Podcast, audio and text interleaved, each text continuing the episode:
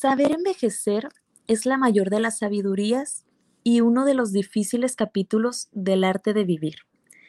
Esta frase es de Enrique Federico Amiel. Muy buenas tardes a todos los que nos acompañan en este espacio. El día de hoy tenemos el tema de envejecimiento activo.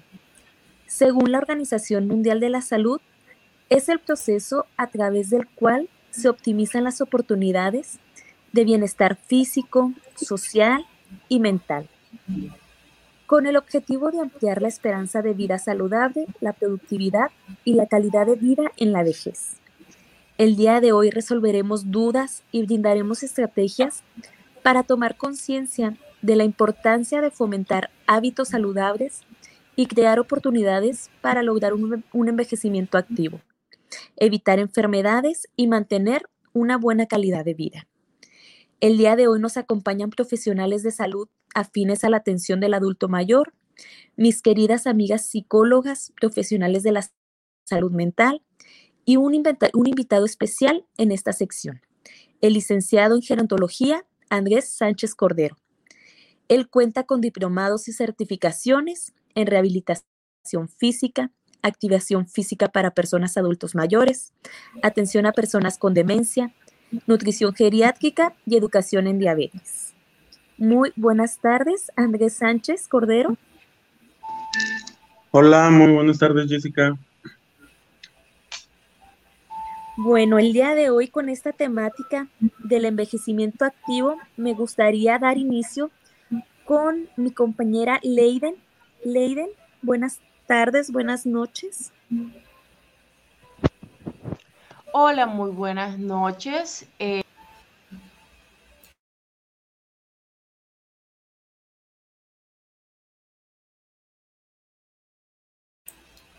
bueno, les comento que en este momento Leiden está sufriendo algunos inconvenientes con la conexión. Si quieres, podemos pasar, Andrés, a dialogar con Bladys. Claro que sí. Claro que sí. Darle la bienvenida al doctor y agradecerle de antemano nuestra invitación. Y bueno, este es su espacio, doctor. Muchas gracias. Eh, la pregunta es la siguiente, unas eh, herramientas y que nos diga la importancia de la actividad física en los adultos mayores. Que la actividad física en los adultos mayores es de suma importancia independientemente del tipo de envejecimiento del que estemos hablando. Hoy estamos hablando de un envejecimiento activo, pero la actividad física se puede dar en un envejecimiento patológico o en un envejecimiento normal. Esto nos va a ayudar a que las personas adultas mayores tengan mayor funcionalidad, que la calidad de vida mejore en su totalidad, que sean independientes o que muestren un grado de independencia y repercute también definitivamente en un estado eh, psicológico donde el hecho de que ellos vean que por no cursar cierta edad tienen una limitación tal cual. Entonces, la, actividad física, el acondicionamiento nos permite que la persona adulta mayor tenga una certeza de que puede tener mayor, una mayor calidad de vida sin ningún problema. Ok, entonces, acorde a lo que me nos está comentando, para todo tipo de adulto mayor, patológico o sano, eh, es de gran y de suma importancia. Y también hay que llevar como ciertos parámetros, ¿verdad, doctor? Porque no para todos es igual. Así es. En esas situaciones, cuando hablamos, hay que tener claro esto, ¿no? Hay rehabilitación física, hay acondicionamiento físico y hay actividad física. Entonces, cuando estamos hablando de, esta, de estas vertientes, tenemos que tener en cuenta cuál es el estado actual del paciente, de la persona adulta mayor, cuáles son las limitaciones actuales, qué es lo que podemos trabajar para modificarlo y sobre ello establecer un tratamiento, un esquema para poder decir, ok, esto es lo con lo que vamos a empezar y empezar a aumentar esa curva de calidad de vida en las personas adultas mayores el hecho de que estemos hablando con de, una persona que está postrada en cama, que está con alguna discapacidad física motora, eh, se pueden establecer tratamientos o esquemas de actividad física, condicionamiento físico y rehabilitación para mejorar la calidad de vida de ellos. Perfecto. Eh, otra preguntita, doctor. Quiero que de pronto le aclare a las personas que nos están escuchando la diferencia entre gerontología y geriatría. Es una de las preguntas que nos tenía nuestra compañera Leiden. Y bueno, para que nuestros escuchas puedan tener esta diferencia, esta claridad. Sí, claro. Mira, gerontología es una ciencia multidisciplinaria que se encarga de la vejez y el envejecimiento. Y nos encargamos de ver a las personas de un punto de vista holístico, donde por completo vemos el estado social, que eso da pauta a muchas de las enfermedades o del estado de, psicológico de la persona, el estado en donde se encuentra, ¿no? Eh, nos encargamos del estado psicológico, no tanto un gerontólogo en general se, se, hace cargo de esas situaciones, pero tiene la noción para remitirlo con un psicogerontólogo o con un, un, un psicólogo que dé una atención adecuada con, en base a una impresión diagnóstica que se puede establecer, problemas cognitivos, este, todas estas situaciones, y vemos el estado de salud también. Entonces, identificamos las enfermedades y vemos cómo vamos a dar un, un tratamiento eh, integral desde esa perspectiva biopsicosocial, siendo que la geriatría es la especialidad médica que se encarga exclusivamente de las enfermedades. No ven a la persona adulta mayor con esa, esa visión holística, vaya. Excelente, muchas gracias, doctor. Eh, Jessy, te doy pauta. Excelente. Para la gente que se va conectando, este, hay muchos comentarios, hay saludos. Les comento, esta noche estamos hablando del envejecimiento activo. Nos acompaña el gerontólogo Andrés Sánchez Cordero desde Ciudad Juárez, Chihuahua. Y bien importante esta claridad que es, es relevante, ¿verdad? Saber qué es la geriatría y, y la gerontología. A mí me llama la atención lo que ha sucedido durante el confinamiento, ya que se vio que muchos adultos mayores, al estar más sedentarios, han perdido masa muscular, han aumentado de peso, y esto pues conlleva un mayor riesgo para la salud. El encierro excesivo y la lejanía pues con los familiares, los seres queridos, conlleva también un mayor riesgo de desencadenar problemas de salud mental, en especial pues los cuadros de ansiedad y depresión. Aquí me gustaría, eh, doctor, pues que nos hablara un poco cómo ha visto ahorita en, en pandemia, qué ha sucedido con, con, la tercera edad en cuanto a la, la actividad física. Ok, referente a lo que comentan, la pandemia pues es algo que afectó a todos eh, en general, ¿no? Y este, esta sección, esta población de personas adultas mayores se ven todavía más vulneradas por el hecho de el extremo cuidado que se le debe de dar, ¿no? Eh, definitivamente la actividad física se vio mermada, donde las personas adultas mayores hoy en día tienen problemas este, de sarcopenia, lo que comentabas Jessica ahorita, esa pérdida de masa muscular, eh, el nombre es, sarcopenia, y pues definitivamente la obesidad, eh, entre otras cosas, nos perjudican eh, integralmente, ¿no? Es, es, algo que les comentaba, es un efecto cascada, un efecto dominó, donde esa falta de movimiento, este, perdemos músculo, ok, ahora que perdimos músculo, perdemos rango de movimientos Ahora que perdimos rango de movimientos, tenemos limitaciones, se ven exacerbadas ciertas discapacidades que pueden presentar las personas, los, los trastornos de, de depresión por ese sentimiento donde ahora no puedo hacer esto, cosas que sí podía hacer. Entonces, la actividad física eh, en conjunto eh, de esa visión holística del estado de ánimo, la distancia social con, con los familiares, las actividades a las que estaban acostumbrados, pues definitivamente ha afectado de una manera sorprendente a esta población, sobre todo, y descuidamos o, no le dimos eh, la, la, importancia tanto a estas situaciones ya hasta que empezamos a ver ahora sí las complicaciones de las mismas, ¿no? Entonces, sí es ahí donde hubo una pauta muy importante y es donde yo les comentaba, la actividad física se puede hacer desde un envejecimiento patológico, desde un envejecimiento normal o un envejecimiento exitoso.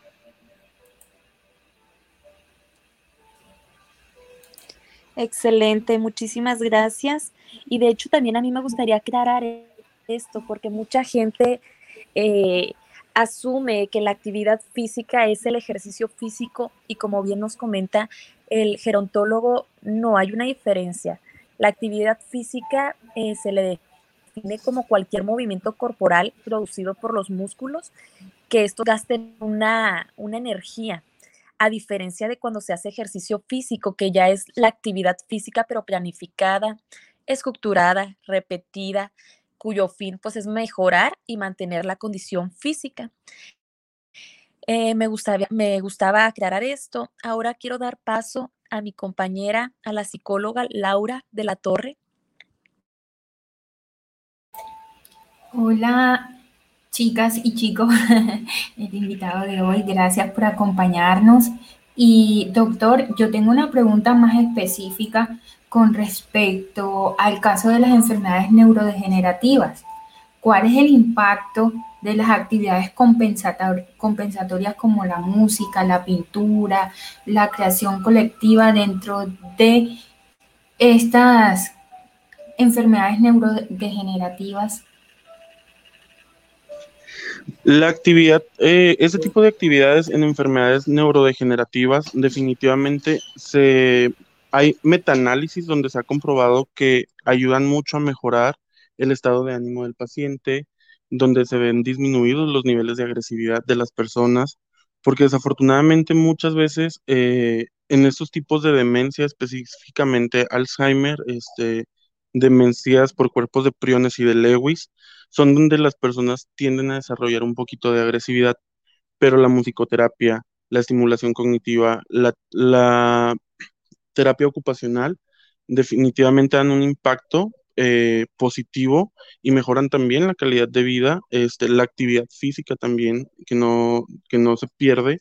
Este, son situaciones que nos ayudan a mejorar el estado de ánimo y la calidad de vida del paciente.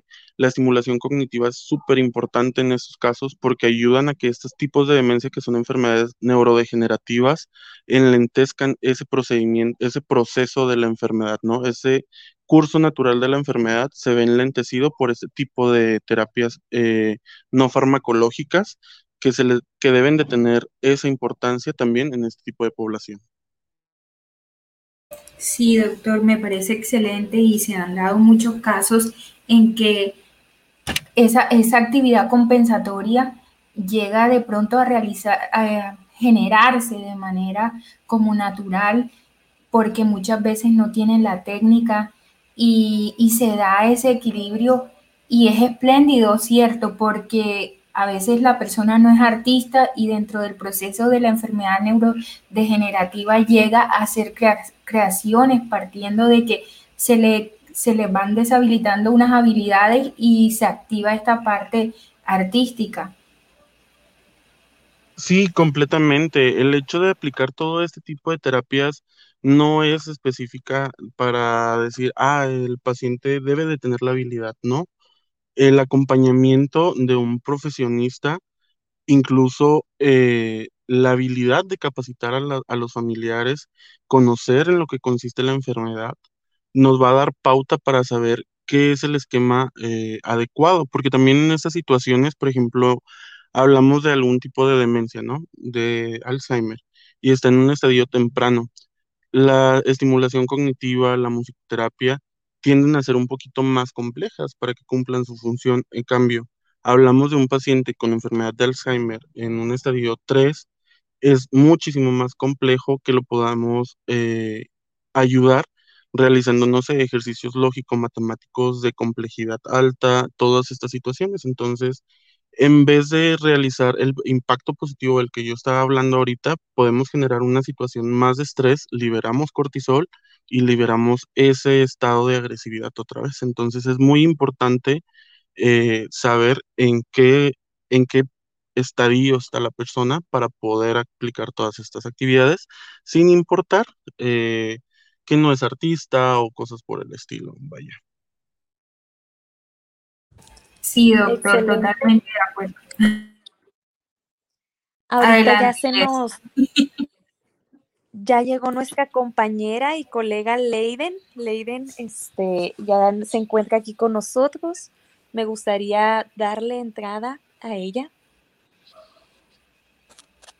Hola, muy buenas noches. Em, pues muy, muy placentero tenerlo eh, por acá em, y compartir pues cada uno de sus conocimientos y cada uno pues de, de los aportes que nos pueda brindar.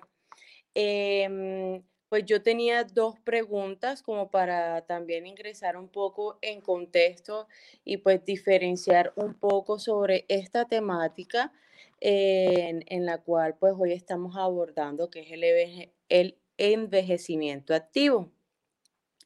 Quería saber si, eh, cuál es, qué, de qué se trata o qué es la gerontología para todos los que nos están escuchando en estos momentos y sepamos a escala general y eh, de una forma más eh, particular desde el punto de vista de un, desde un gerontólogo, ¿qué es la, la gerontología? ¿De qué se trata? Sí, gerontología es la ciencia multidisciplinaria que se encarga de la vejez, el envejecimiento viendo y cuidando a la persona adulta mayor desde un aspecto biopsicosocial. Vemos a la persona adulta mayor en todas sus facetas, cumpliendo el estándar de la definición de salud que la OMS nos da, que la definición de, la OMS hoy en día es, es el equilibrio biopsicosocial y ahora se le agrega esta parte espiritual, donde si una persona no está bien psicológicamente, si una persona socialmente no está bien, y con alguna enfermedad no está bien, no podemos hablar de, un, de una persona sana. Entonces, como gerontólogos nos preocupamos porque todas estas áreas que integran a la persona se encuentren en un adecuado equilibrio. Muchísimas gracias. Otra pregunta que también surge y que es muy común en la que he evidenciado que se Em, se asemeja un poco la gerontología con la geriatría. Entonces me gustaría que teniendo este espacio usted nos pueda explicar a todos que nos están oyendo acerca de la diferencia entre estas dos. Ok, la geriatría es la especialidad médica que se encarga de cubrir las patologías y las necesidades de las enfermedades de una persona adulta mayor. Mientras que la gerontología nos encargamos, como lo mencioné ahorita, de ver a la persona adulta mayor, de, referir a la persona adulta mayor con el especialista que requiere, utilizando varios instrumentos como estándar de oro para estas valoraciones integrales de la persona.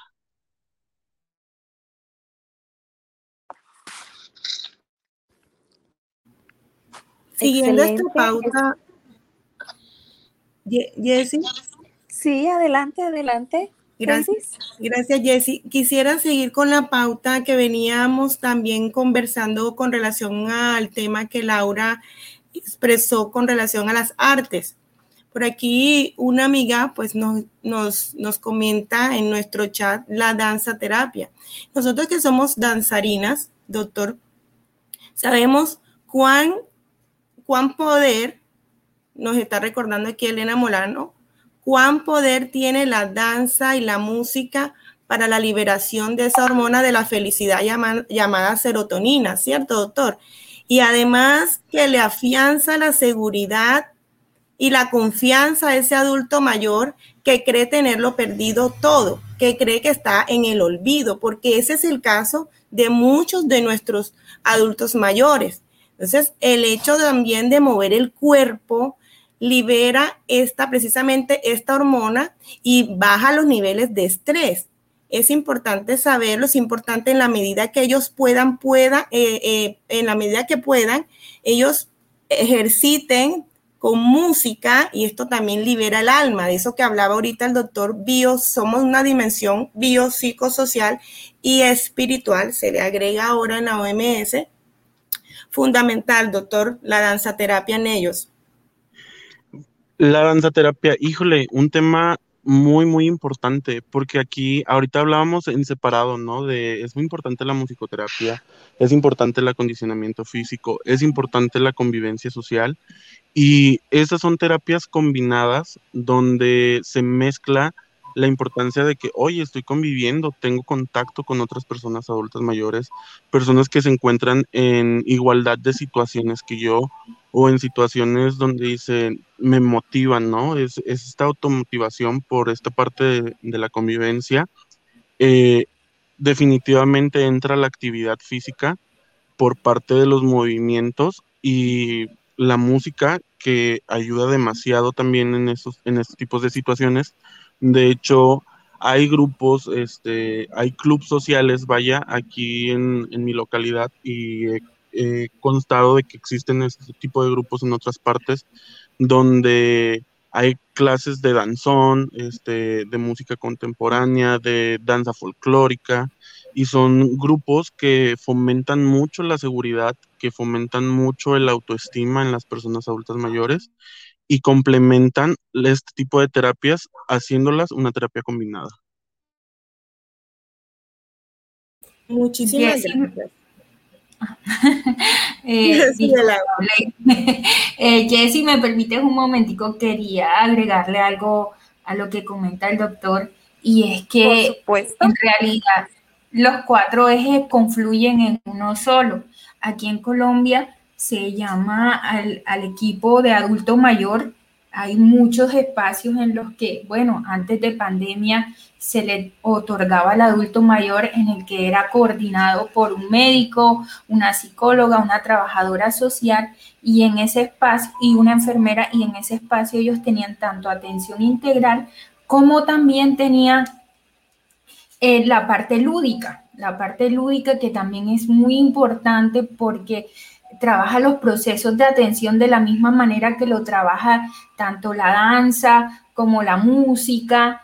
Y qué bonito que también eso es parte de la participación social, que era una de las preguntas que yo le tenía a usted, doctor, que cómo el bienestar emocional se veía afectado cuando nosotros como familiares, como comunidad, podemos tomar a ese, adulto mayor y alejarlo y excluirlo de una participación social. Ok, sí, es, es un tema muy, muy duro porque lastimosamente es algo que te das cuenta en la práctica que pasa más de lo, de lo que nos gustaría, ¿no? Y todo empieza por empezar a relegar a la persona adulta mayor con el hecho de negarle a hacer cierto tipo de cosas, ¿no? De no, eh, un ejemplo que me ha tocado, de que el hijo o la hija le dice, no mamá, es que usted ya no puede hacer esto. No papá, es que usted ya no debe de hacer esto. Y empieza, desde ahí empieza a relegar y ese aislamiento social que estamos provocando muchas veces de manera inconsciente y en otras de manera consciente. Entonces empieza una decaída en un estado de ánimo, como lo comentabas ahorita, de que somos diferentes ejes. Entonces podemos eh, empezar a ocasionar problemas emocionales donde la persona adulta mayor dice, chin, es que ya no soy útil, ya no funciono, y empezamos con estos problemas de, ansiedad, de depresión, que desafortunadamente eh, complican también otro tipo de enfermedades biológicas eh, nuestra actividad física se ve mermada. Entonces es muy importante encontrar un punto medio. Definitivamente también hay que ser conscientes y reconocer cuál es la, la capacidad de esta persona y hacerlo sentir útil y no utilizarlos, porque también me ha tocado mucho esa parte, ¿no? Donde caemos en ese abuso de que es que es para que se sienta útil. Entonces, hacerlo sentir útil, utilizarlos no es lo mismo y nos va a ayudar mucho el delegar tareas eh, que la persona pueda realizar sin ningún riesgo para su integridad, o también estos clubes sociales eh, donde todavía muchas veces se ven, al menos este, en mi región lo puedo decir, donde se ven, híjole, ¿cómo los vas a llevar a un lugar como estos? ¿No? Pues fomentas ese, ese ánimo, esa utilidad en estas personas. Eso me parece muy importante, doctor, que comenta el saber hacer sentir a la persona útil y la diferencia a utilizarlos, porque aquí es bien, bien importante ver de qué manera yo lo puedo hacer sentir útil de acuerdo a sus características, de acuerdo a su edad. Tomar esto en cuenta es bien, bien importante. Sí, definitivamente, porque por ejemplo, una de las realidades con la que nos encontramos también de manera constante es donde se explota también a las personas adultas mayores muchas veces, ¿no? Este, y no precisamente que lo saquen a pedir dinero a las calles, que sí pasa también, desafortunadamente, pero el hecho donde le delegas muchas eh, actividades a esta persona sabiendo que puedes también perjudicar ese aspecto o donde los abuelitos empiezan a ser los cuidadores de los nietos de manera informal y termina siendo una obligación. Entonces es un tema donde la estrategia de hacerlo sentir útil tiene que ser muy bien analizada y que la persona también pues esté de acuerdo, ¿no? Cuando hablamos de una persona adulta mayor, pues es una persona que también tiene voz, que tenemos que respetar las decisiones de ellos. Influye mucho todo este contexto, las realidades y cómo los vamos a hacer que se sientan útiles. Doctor, aquí la, la, gente, los, los radioescuchas nos están enviando algunas dudas, algunos comentarios y me gustaría dar paso a mi compañera Laura para hacérselas llegar y, y para ver este, qué, qué nos puede aportar. Laura. Gracias, Jessy. Bueno, les comento aquí eh, quién tenemos. Bueno, Elena ya Bladys nos despejó la parte de danza terapia. Adriana Cabarcas nos comenta que escoger el ejercicio adecuado de acuerdo a la condición de cada paciente. ¿Qué opina de ello, doctor? Definitivamente, cuando hablamos, eh, lo, que, lo que nos comentaba ahorita esta, esta radio escucha es, vaya, tenemos que estar conscientes de las limitaciones. Insisto, no es debe de haber un acompañamiento profesional. No es como que, ah, ya voy a poner a, mi familiar, a mi papá, a mi abuela a hacer ejercicio porque escuché que es muy bueno. No, porque también en, esto, en este mar de buena intención podemos llegar a lesionar o podemos llegar a ocasionar un conflicto, ¿no? Entonces, se tienen que hacer unas valoraciones eh, integrales para esta persona, verificar desde cuál es su porcentaje de músculo, cuál es su porcentaje de grasa, cuál es la situación en la que se encuentra actualmente, si tiene algún rango o limitación de movimiento, si hay dolor eh, en ciertas articulaciones, cuáles son los antecedentes de esta persona, si hay lesiones previas, eh, cirugías, todas estas cosas que muchas veces podemos pasar por alto que nos pueden generar una complicación.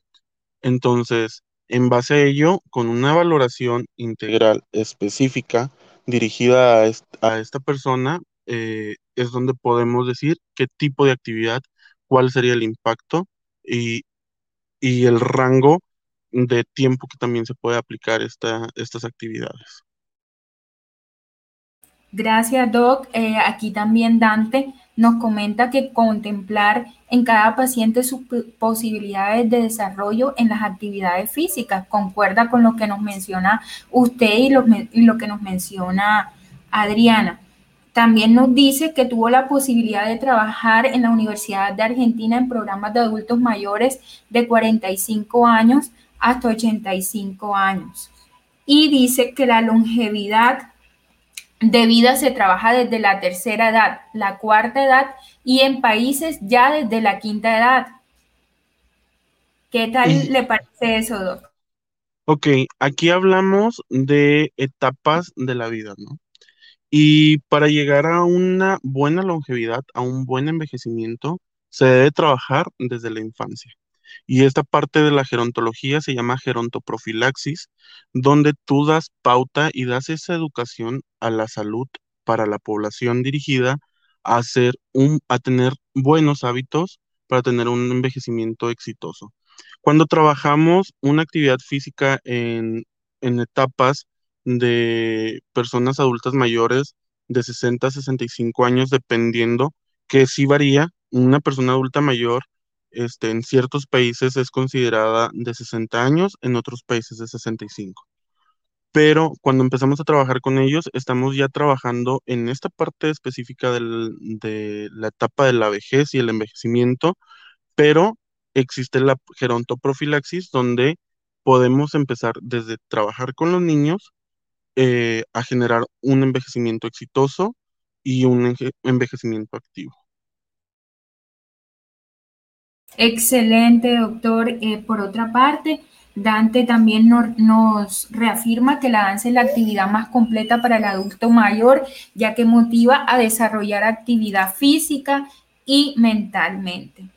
Por otra parte, bienvenida Yolanda Hoyos y nos comenta que es importante que los adultos mayores participen en los centros de vida, así es como se denomina aquí en Colombia, no sé, en México o en otros países que nos estén escuchando. Los centros de vida son espacios que tienen los adultos para dialogar, confluir y distraerse en actividades como la danza, la pintura, entre otras. María, buenas noches y bienvenida a este diálogo. Eh, Leiden, te dejo ahora compañera, o Jessie, o Bladys, no sé cuál estaré atenta a, realizar más preguntas al, al doctor. Claro que sí, pues ahora desde nuestra profesión, desde la salud mental, a mí me gustaría pues dar eh, estos, estos puntos para poder ahora sí llevar a cabo un envejecimiento activo. Y el punto número uno sería mantener una conexión por teléfono, videollamadas, correo electrónicos o redes sociales. ¿A qué me refiero? A que ahorita por el mismo aislamiento, el adulto mayor, pues como veíamos, lo, lo, que afecta el momento de no estar comunicado con sus seres queridos, por eso es importante tener esta conexión por teléfono, videollamadas. Es también bien importante que propicien el ejercicio físico, como bien nos comentaba el doctor, adecuado a sus características, edad, estudios, terapias. Es bien importante tomar el sol desde ventanas o balcones. Acuérdense que mencionó algo bien importante el doctor, que fue siempre solicitando desde la ayuda profesional, porque a veces con una buena intención perjudicamos a, a la persona, al adulto mayor, sin querer hacerlo, ¿verdad? También es bien, eh, bien especial que compartamos a través de juegos, historias, televisión, ocio o la cocina. El mantener rutinas de aseo, de sueño y alimentación. El ofrecer mecanismos para la orientación, como cuáles, como los calendarios, los relojes, el mantener las ventanas abiertas, el facilitar también los ejercicios de agudeza mental, como es leer, el dominó, ajedrez, sopas de letras. En este punto se recomienda también leer junto con el adulto mayor un libro, promover el diálogo y su participación en las actividades y decisiones en el hogar, porque como bien comentábamos, pues claro que cuentan y darles voz, darles voz a los adultos mayores, evitar la inmovilidad en tiempos prolongados, eso va a ser bien importante ahorita que a lo mejor no se puede salir del todo, pero pues eh, poder caminar eh, dentro de la casa, hacer una rutina o en el mismo patio, este, utilizar pues ahora sí toda la creatividad con pelotas, la danzaterapia, el arte terapia, la musicoterapia. Y esto siempre bien importante, solicitar la ayuda profesional si es necesario, a través de las líneas de apoyos de la Secretaría de la Salud, pero siempre yéndonos con un profesional, con un especialista. Doctor, pues se nos ha llegado el tiempo. Chicas, colegas, este, yo bien agradecida por, por una sección más con ustedes y con un tema tan importante eh, que es el envejecimiento activo. Me gustaría, doctor, este, que nos diera un cierre para, para darnos los puntos a lo mejor más graves para los cuidadores. Eh, de antemano también agradezco la oportunidad que me dan en, en este espacio. Eh, agradezco a las personas que nos están escuchando. Es muy importante buscar siempre el apoyo, como lo mencionabas, Jessica, para tener una atención integral, una atención adecuada, buscar la manera de mejorar la calidad de vida de nuestras personas adultas mayores, que son nuestros familiares, personas cercanas a nosotros, tener en cuenta todas las situaciones que, pues, muchas veces nosotros, eh, insisto, con una buena intención podemos llegar a perjudicar, pero también muchas veces desde nuestro punto podemos perder de vista cosas tan importantes que por eso es necesario siempre la asesoría para poder decir, esto es el la mejor manera de poder llevar este tratamiento para mi familiar, para mi abuelo, para mi padre, para mi madre. Entonces, es ahí donde yo eh, extiendo la invitación a conocer más sobre el tema, leer por nuestra cuenta, es algo que nos beneficia a todos definitivamente, pero siempre consultarlo con un profesionista. Muchísimas gracias. Sí, sí, mi Jessy, agradecerle al doctor y recordarles a los escuchantes que nos acompañan que honrar a tu padre y a tu madre no consiste apenas en respetarlos, es también asistirlos en la necesidad, es darle afecto, es darle amor, cariño, es decirle lo que sienten. Recuerden que llegan una etapa de volver a parecer ser niños y el amor y el afecto y los besos y las caricias son fundamentales como el área espiritual, alimentarla siempre, estar acompañándoles en una buena meditación, en una buena oración diaria. Eso quería terminar. Un abrazo, colegas, doctor, un gustazo. Muchas gracias. Gracias, Brady. Leiden. Ese, parece que Leiden. Muchísimas preguntas. Sí, quedan muchas preguntas, em, pues por resolver también que me han eh, escrito al interno, pero pues nada, eh, muchísimas gracias por este espacio porque creo que se han podido despejar algunas otras dudas e inquietudes que pues todos los oyentes y pues que incluso nosotras podíamos haber tenido. Así que complacida por este espacio y por, y por el espacio que usted nos brinda en estos momentos. Muchas gracias, Leiden. Laura de la Torre.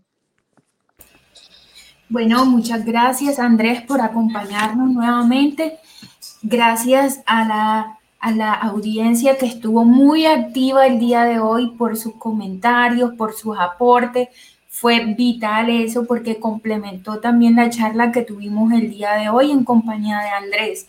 Y así también como lo decía Bladys y como en algún momento, eh, bueno, quedó en el tintero esa pregunta, pero como cuidadores de cada uno de nuestros ancianos, de todos nuestros adultos mayores, es vital la compañía. Como así como cuando tenemos un niño de cuatro años, de dos años, ellos requieren de atención necesaria, requieren de el amor constante de cada uno de nosotros, porque el apartarlo los debilita eh, mucho.